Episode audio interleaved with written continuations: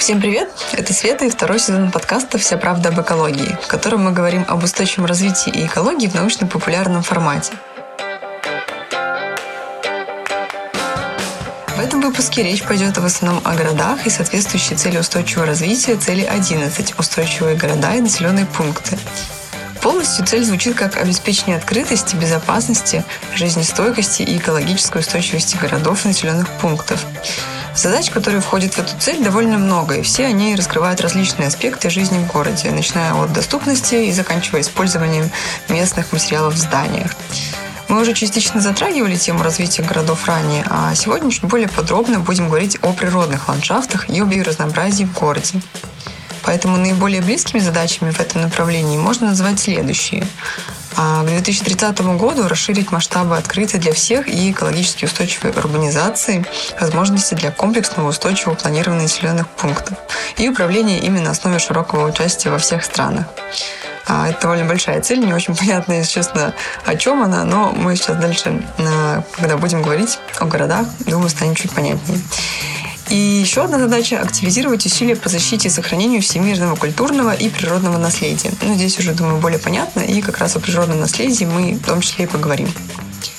А сегодня у нас в гостях Глафира Паринос, географ, геоэколог и специалист по развитию территорий, с которой мы сегодня будем говорить о городах и биоразнообразии, роли развития природного наследия для горожан.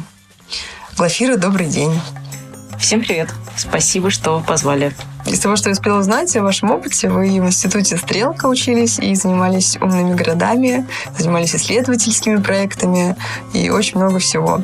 Но я не буду тогда сильно углубляться сама в описание экспертизы, лучше передам а, слово вам. Расскажите, пожалуйста, о себе и вот чем занимаетесь сейчас, чем занимались ранее, а, и, возможно, о текущих проектах, которые сейчас делаете. Да, у меня немножко сложная биографию. Но я вот потомственный географ и геоэколог, и закончив э, географический факультет МГУ, училась на стрелке. После чего, как бы не будучи архитектором, попала в архитектурное бюро «Меганом», где мы проделали большое исследование, посвященное периферии Москвы. И после этого вот уже много лет я работала в э, таком креативном консалтинге, как мы говорим, компания Сенцифра, в котором я занималась в основном проектами, связанными с развитием территории, где проектировали города на Ближнем Востоке, районы в Воронеже был э, проект э, ревитализации завода. А, были разные и более мелкие масштабы, когда это просто жилой комплекс, в котором нужно понять, с одной стороны, как отстроиться от конкурентов, и я своей задачей всегда вижу привнести туда какой-то какой взгляд на, а что это значит в масштабе города, а что, как это будет функционировать. И, конечно, это не всегда есть такой запрос у заказчика, но это то, что важно, мне кажется, видеть. И как тот или иной кусочек, вне зависимости от масштаба, будет работать на каком-то следующем масштабе, какие будут связи. И в этом смысле как раз история про природу в городе и, и взаимосвязи с, э, на разных масштабах э, кажется мне важной и как раз одной из ну, каких основных, э, когда мы понимаем, что вот внутри этого какого-то периметра ну, он не существует сам по себе, и он существует в какой-то системе городского ландшафта или городского климата. Вот, поэтому вот этот взгляд, которому учат в географическом факультете, несмотря на то, что сейчас это звучит, возможно, как образование из XIX века, ну, я регулярно до сих пор слышу вопросы в духе, а чему там можно учить, ведь все открытия уже сделаны. Но удивительно то, что мы на самом деле знаем про э, земные океаны гораздо меньше, чем мы знаем про Марс.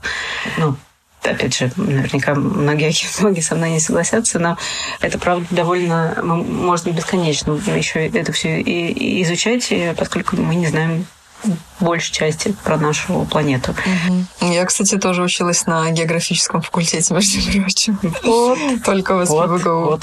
А, ну, у нас, правда, вот. была кафедра экологической безопасности и устойчивого развития регионов, поэтому не совсем прям география, но да, это и был именно географический факультет. А у меня была физическая география мира и геоэкология. О, ну вот близко. У нас геоэкология тоже была кафедра. Точнее, сейчас есть. Это моя пропала, к сожалению. Вот, ну ладно, не буду перебивать дальше, тогда давайте... Ностальгические. Да, собрались э, сокурсники практически. А, да, давайте тогда про текущие проекты. Вот, наверное, наиболее интересно сейчас будет в контексте нашего сегодняшнего подкаста. Текущий проект, вот, который сейчас завершается, это я со своими друзьями и партнерами бюро Комета Энки начали делать э, не начали, я к нему присоединилась проект «Атлас», в котором мы сфокусировались на, ну, на том вообще, что есть э, сейчас природа в городе, и э, в этом смысле меня очень повезло, потому что мой партнеры э, Елена Угловская и Александр Коптелова, они архитекторы, и я страшно люблю работать с архитекторами, потому что у них есть определенный взгляд на вещи, и у меня скорее какой-то исследовательский э, взгляд на это.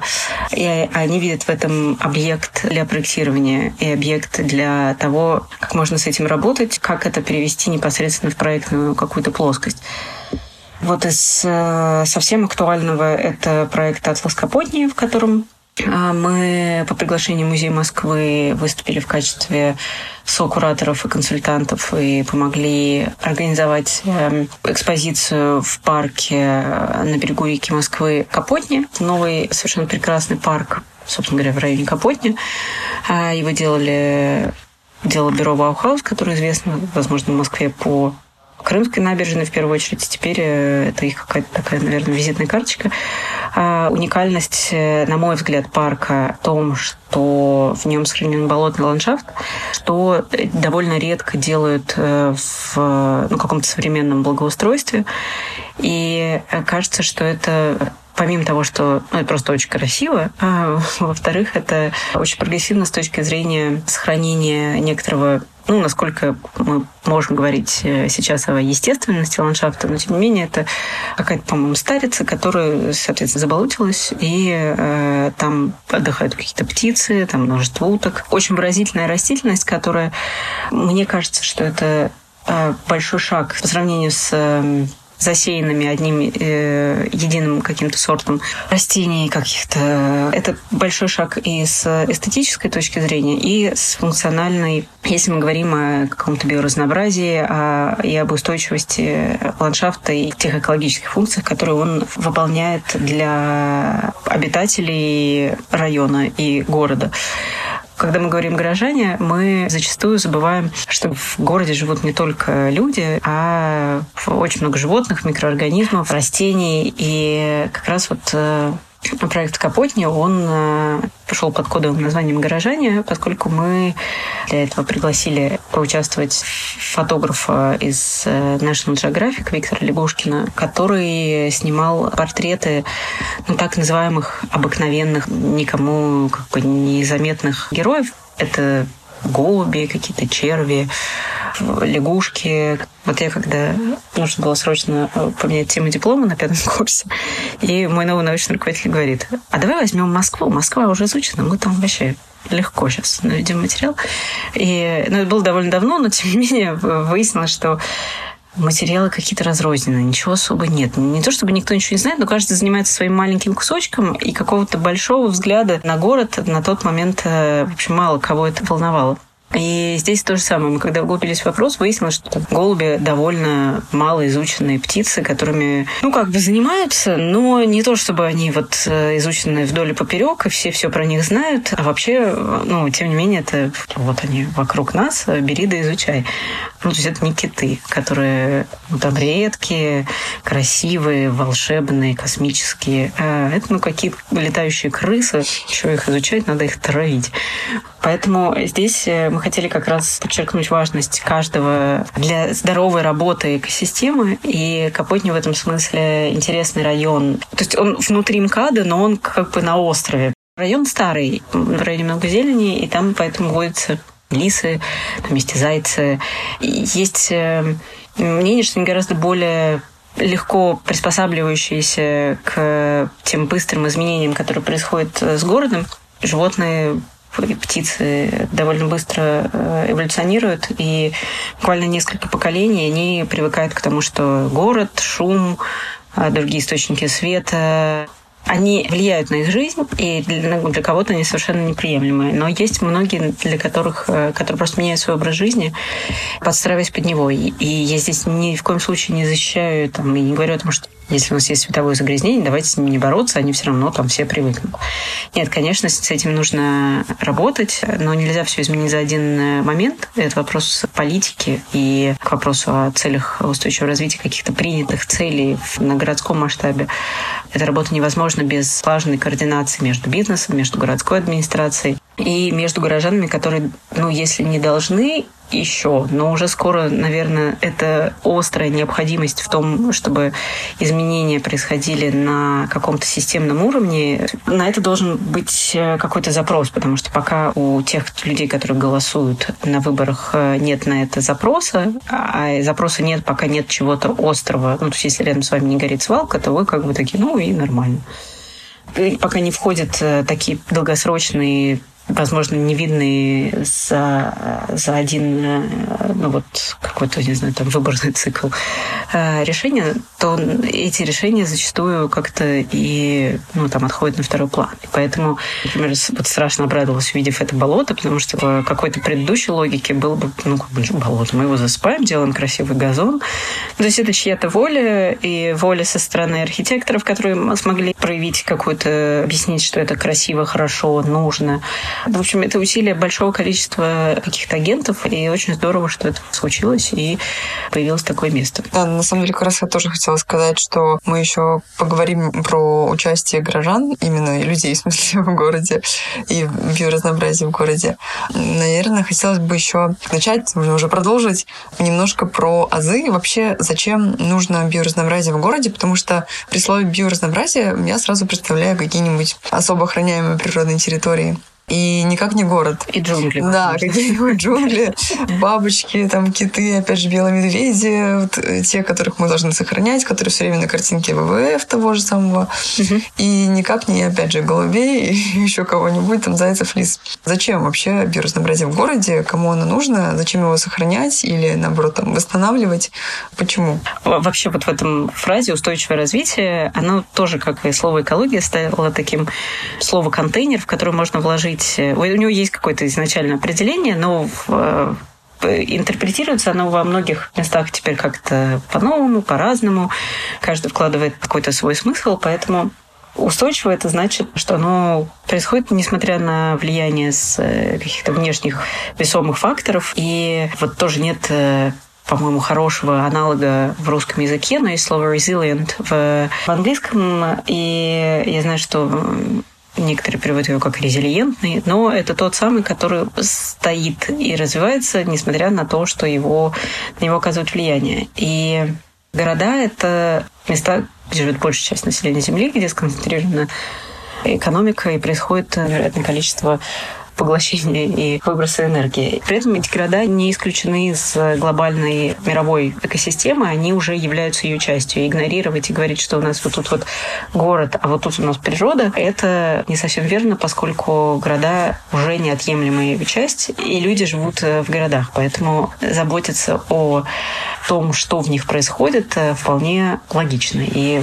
есть модель Москвы, модель города, где все жители России живут внутри, по-моему, бетонного кольца. Но это просто любопытный какой-то любопытный эксперимент и модель, которую можно много чего подумать и обсудить вокруг нее. Но люди вполне вмещаются. Это там не самый высокий небоскреб получается. Но любопытно как раз то, что вот эта жизнь в городе, она, несмотря на то, что вот эти все незаметные агенты, о которых я говорила раньше, они незаметно, но тем не менее формируется среда городской жизни, в том числе природой важно говорить и мыслить про это как про целостную систему. Если мы а, будем смотреть на город как на целостный организм и принимать э, решения и более скоординированно между разными департаментами, министерствами, регионами. А есть же ну, как бы большая разница. Вот вы выезжаете из Москвы, попадаете в Московскую область, и ну, не обязательно видеть перечеркнутый знак Москвы, вы понимаете, что вы в другом каком-то объекте.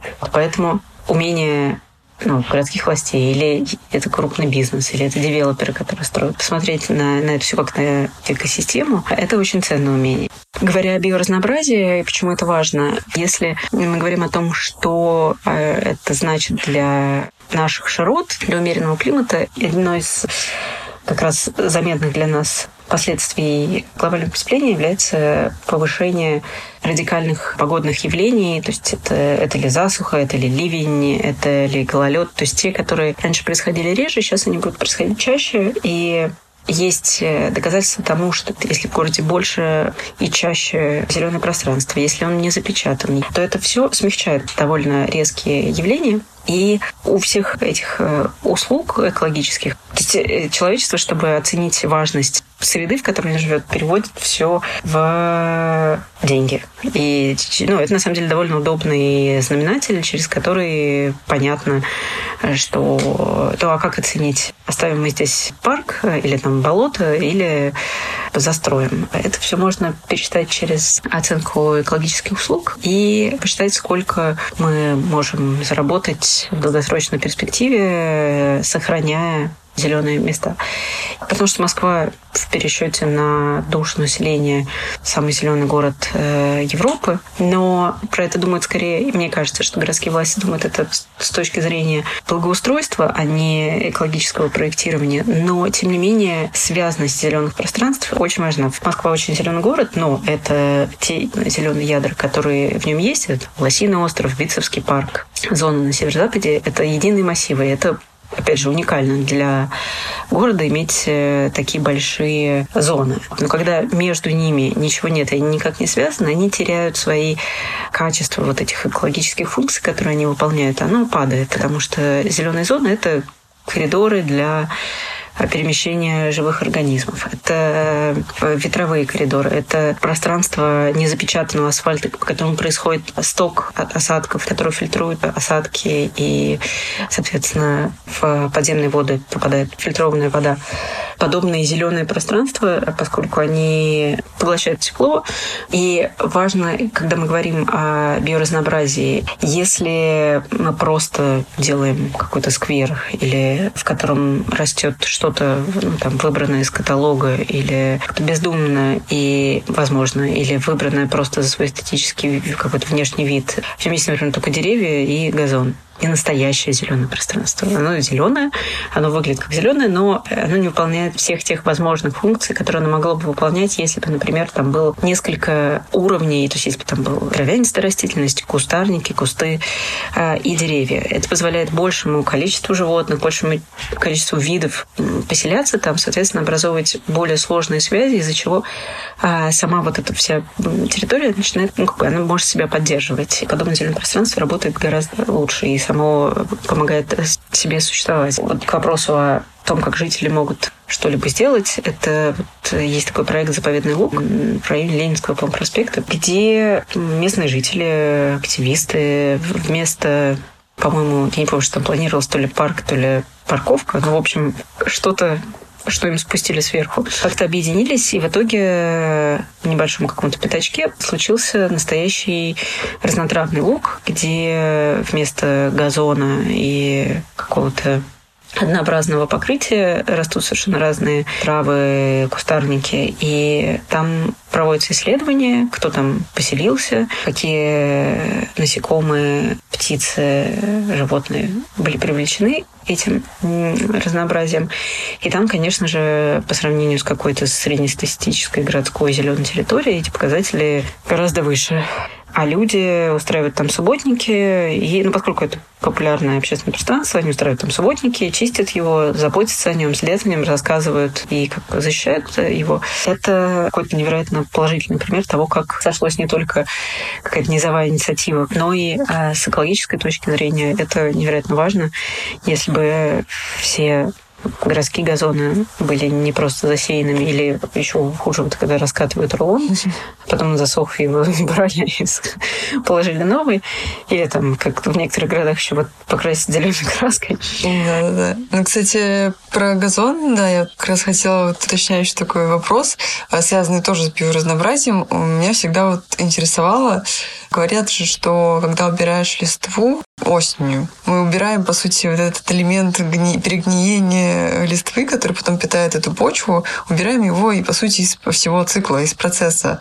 И действительно ли это плохо делать, и этого делать не нужно, но так как мы находимся в городе, мы находимся в ограниченных условиях, и, к сожалению, это приходится делать. Но действительно ли это так плохо? И если это все-таки делают, да, убирают листву, то почему ее не перестать убирать? Почему не перестать это делать, допустим? Не убирать вообще проще, чем убирать, мне кажется. Но на самом деле так. То есть э, какая бы, может быть, ни была бедная листва. Это важный источник питания для почвы, который, конечно же, не будет ничего расти, если в ней ничего не поступает, и, соответственно, на ней не будет расти ну, трава, поэтому ее приходится сверху застилать, чтобы выглядело, ну, как нормально, как приличных людей, где заботятся о горожанах. Я знаю, что периодически какие-то горожане нападают на дворников и говорят, прекрати убирать, не хватит сдувать. Мне кажется, что кто-то добивался того, что вот у нас во дворе э, дорожки подметаются, но открытая почва, она остается с листвой, и она, значит, за зиму перегнивает. Тот, кто добился там, то, что листву не убирают, это, видимо, один из тоже путей экоактивизма людей, если вы хотите да, повысить биоразнообразие в городе.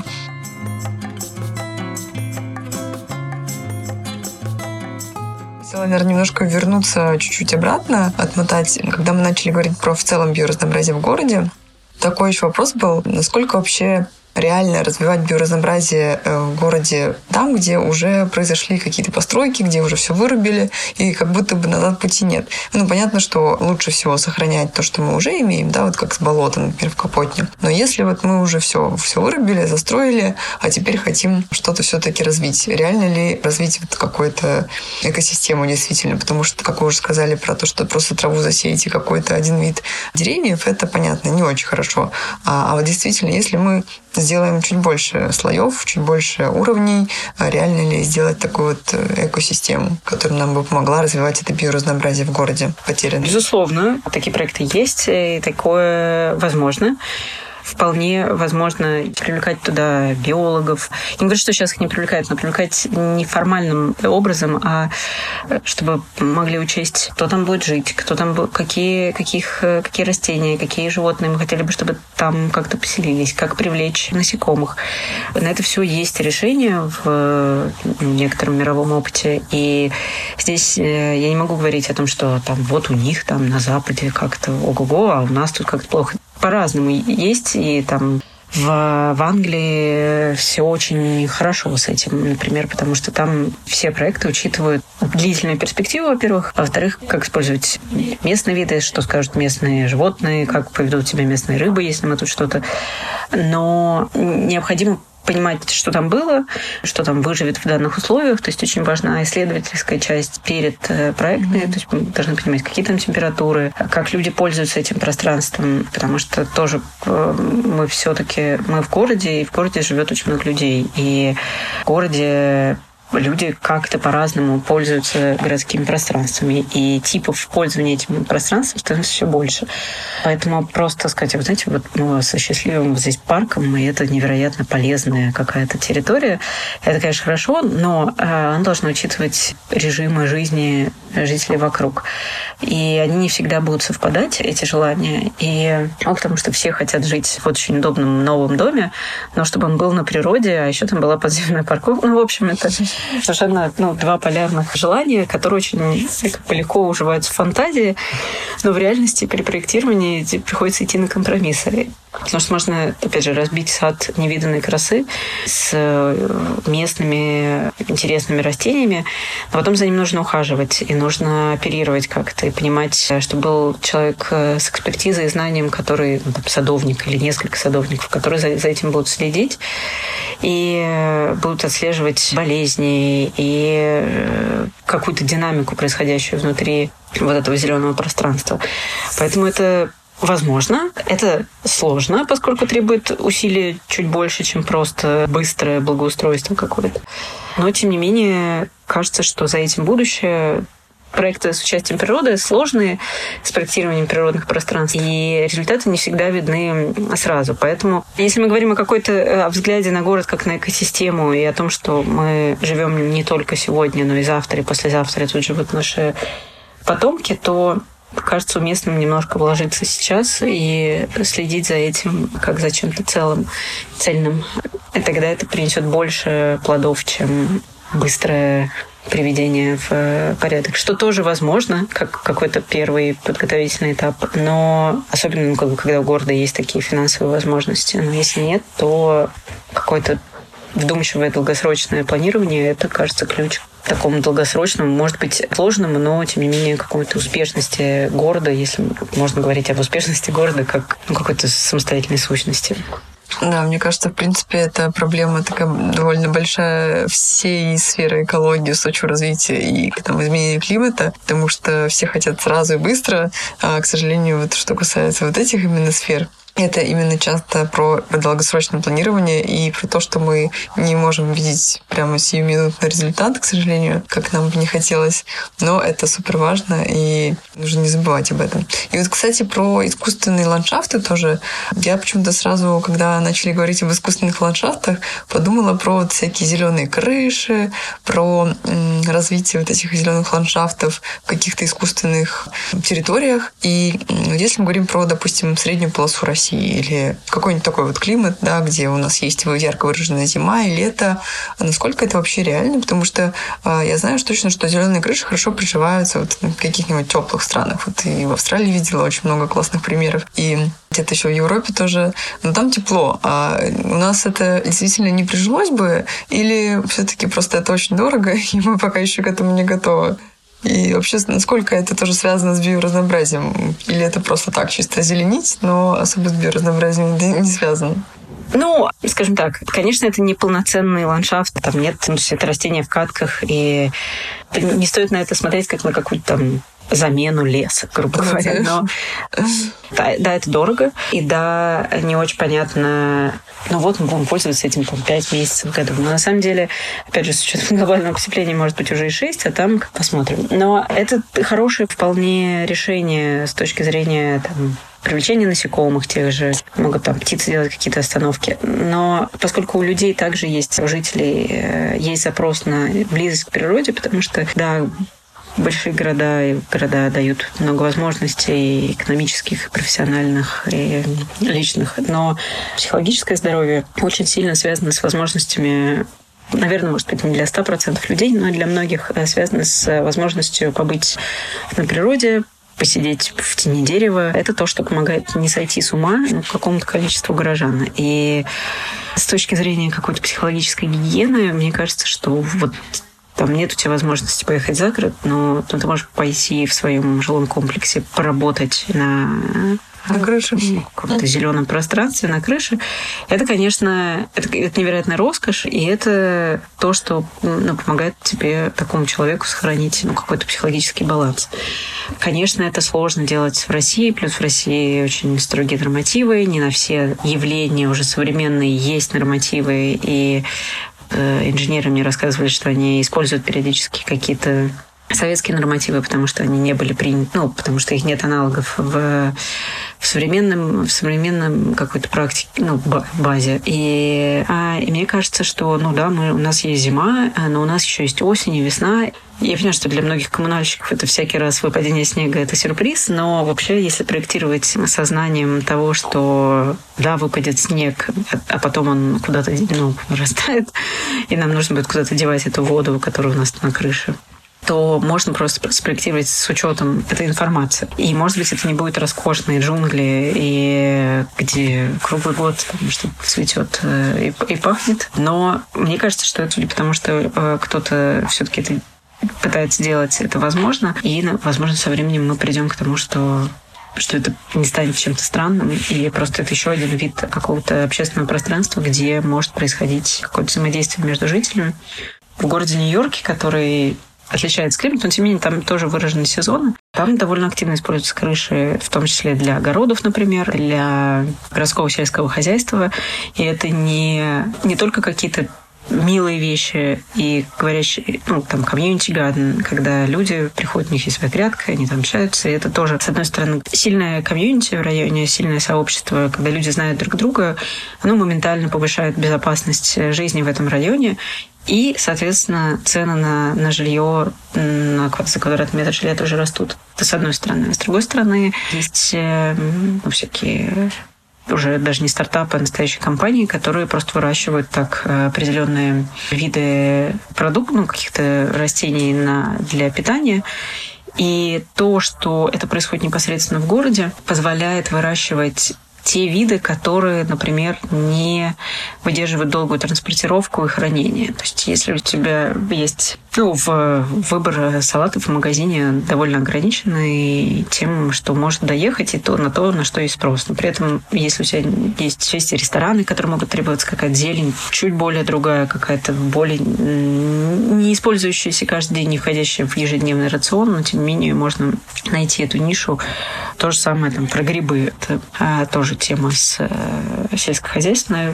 И поскольку многие приходят на, ну, скажем так, в больших городах, это довольно ощутимый тренд про людей, приходящих на более вегетарианский э, образ жизни, может быть, не полностью отказывающих, но тем не менее у них э, появляется запрос на разнообразные там, виды грибов, на разнообразные растения, на качество э, и какого-то ну, растительного питания.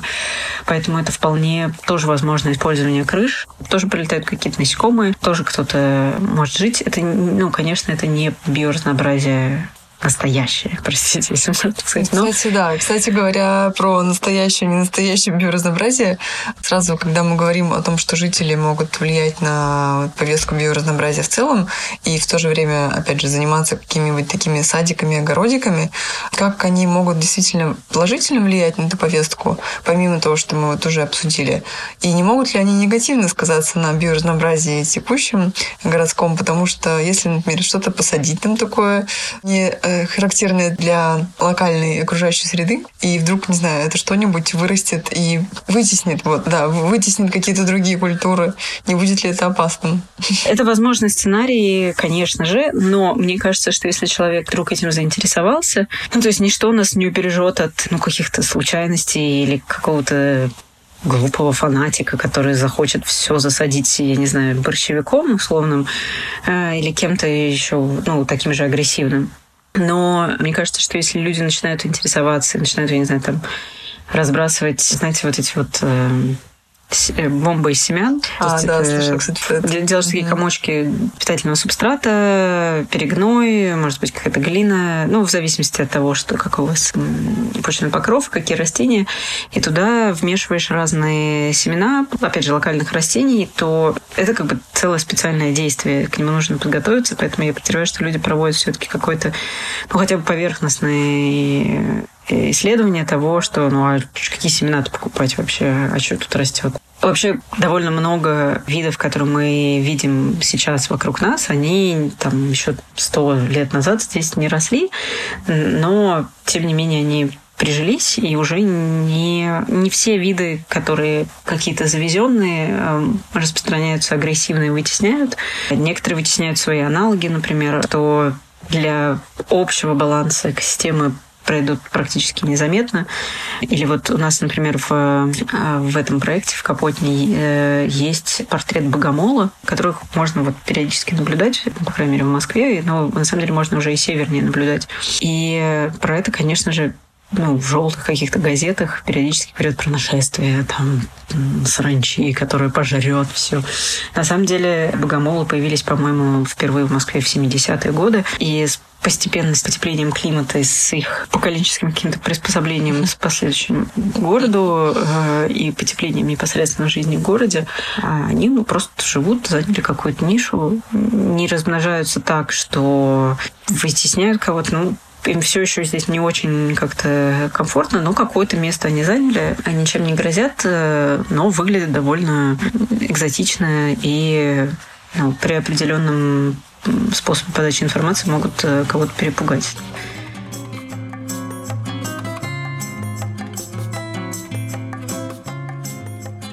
Растения мы, кстати, договорили о том, ну, почему они вообще нужны, да, почему они полезны для города. А вот про животных, может, тоже пару слов, почему и зачем они нужны в городе, вот именно биоразнообразие в плане животного мира. Ну, это неотделимые друг от друга царства. Животные переносят, помогают растениям размножаться, они переносят э, их семена. В городе очень много животных, много, многих из которых мы не видим, э, потому что это микроорганизмы, или предпочитаем не замечать, потому что это какие-то черви, и они могут быть какими-то пугающими или ну, какие-то насекомые, которые, от которых хочется отмахиваться, но у каждого есть своя роль. А если говорить о животных более каких-то крупных ярких, там те же лисы, лоси и так далее, у них тоже есть своя роль. Без них функционирование поступления вещества, изменение ландшафта, э, там те же, не знаю, там бобры, которые формируют берег реки, это все невозможно. И поэтому, наверное, есть ситуации, когда ну, вдруг по каким-то причинам какие-то животные, раз, ну, в том числе по антропогенным причинам, почему-то какие-то животные размножились, э, их там стало больше, чем может выдержать существующая экосистема. Тогда, наверное, с этим можно бороться, и там выдаются какие-то разрешения на отстрел, отлов, в общем, у этого есть какие-то методы, но такого, что город может функционировать устойчиво без горожан, не людей, скажем так, такого быть не может. Это такие же полноправные пользователи этой экосистемы, ее участники, и без них все просто сломается. Да, ладно, и тогда, э, завершая, я думаю, можно вернуться к людям, все-таки к горожанам. И какие вы бы, может, три или пять советов дали бы горожанам, в чем они могли бы помочь сохранению биоразнообразия или, наоборот, его даже улучшению в рамках города?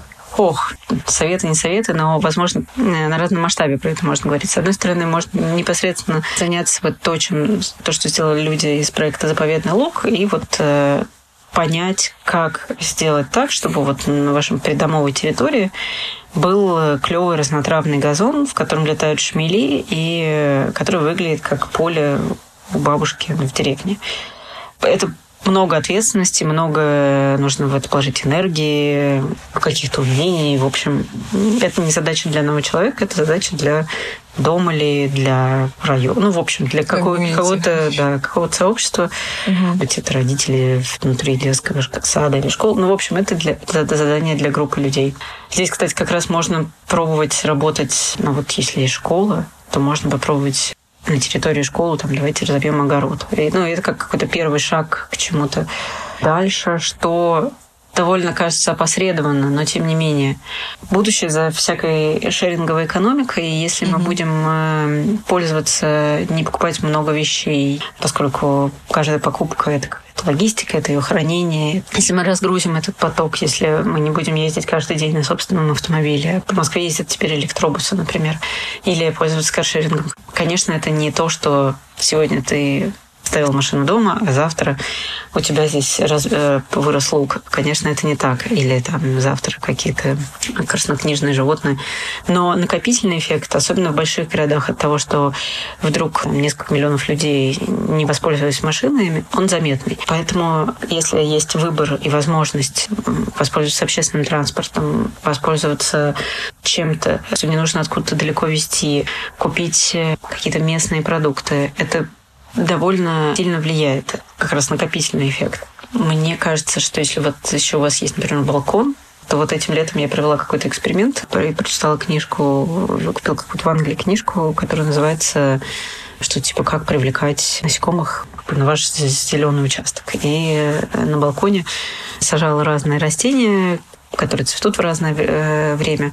И обнаружила у себя, вот я живу прям совсем в центре Москвы, и на 13 этаже, и у меня появились шмели, которые там опыляли. Надо. Да, я тоже была удивлена, что они, во-первых, могут так далеко залететь, но э, это было поразительно. Это вот уже совет из личной какой-то практики. Можно, если у вас есть, соответственно, открытый балкон, я не знаю, не уверен, что это будет работать э, закрытым, но тем не менее закрытым работает другой, но вообще просто иметь растения в доме. И это дает э, какой-то возможно, делать первый шаг к тому, чтобы во-первых, дает какое-то психологическое расслабление, просто потому что вот есть всякая зелень, ты не посмотрел. Вот. С другой стороны, это какой-то следующий шаг, возможно, к тому, чтобы смотреть, а что растет у меня вокруг, а почему растет это, а, а как я могу на это влиять. А вот, вот раньше были всякие яблони, ну, потому что микрорайоны возводились на местах деревень, и там оставались яблони и какие-то садовые вообще плодовые деревья. А, а можно ли разбить у нас такой сад? И это какая-то забота о том, о пространстве внутри квартиры может перенестись уже на какой-то другой масштаб, на заботу там вокруг дома про заботу о тех людях, которые живут вокруг тебя, что они тоже видят, тут посадил цветы, или вы вместе посадили цветы, и вы, наверное, разделяете, у вас есть хоть какие-то общие ценности, и это то, что поможет вам, возможно, при возникновении каких-то конфликтов или каких-то других спорных ситуаций найти компромисс, и научаетесь э, вообще договариваться, разговаривать и смотреть дальше квартиры, городах, которые поменьше, в которых есть частная застройка, ну вот эта ответственность за то, что перед моим домом, она, конечно, гораздо больше выражена. Я говорю прям про мегаполисы, в которых у людей нет своего участка, за которым надо следить, и который и есть продолжение твоего дома. И тогда, как бы, когда люди начинают обращать внимание на то, что происходит вокруг, у них появляются мнения, желания, требования, э, и тогда они уже могут переадресовывать их дальше и говорить, что то, знаете, давайте-ка мы не будем стелить газоны и не будем их подметать, а будем, чтобы у нас тоже шмели летали. Например. Да, Глафир, спасибо большое. Мне вот э, под завершение как раз эти советы очень-очень понравились. Э, надеюсь, слушатели э, возьмут их на заметку. И да, думаю, на этом все. Мы еще дадим обязательно ссылки а, на все проекты, которые упоминались. Особенно вот про Atlas мне прям понравилось, а, про то, что там из National Geographic фотограф, да, был, сразу, сразу захотелось посмотреть очень на фотографии. Покажем, да. да. Спасибо большое. Спасибо вам, спасибо, что позвали. Не забывайте подписываться на нас на всех удобных для вас платформах, ставить звездочки, оставлять отзывы, комментарии и подписываться на нас в Инстаграме. Оставайтесь с нами и всем отличного дня!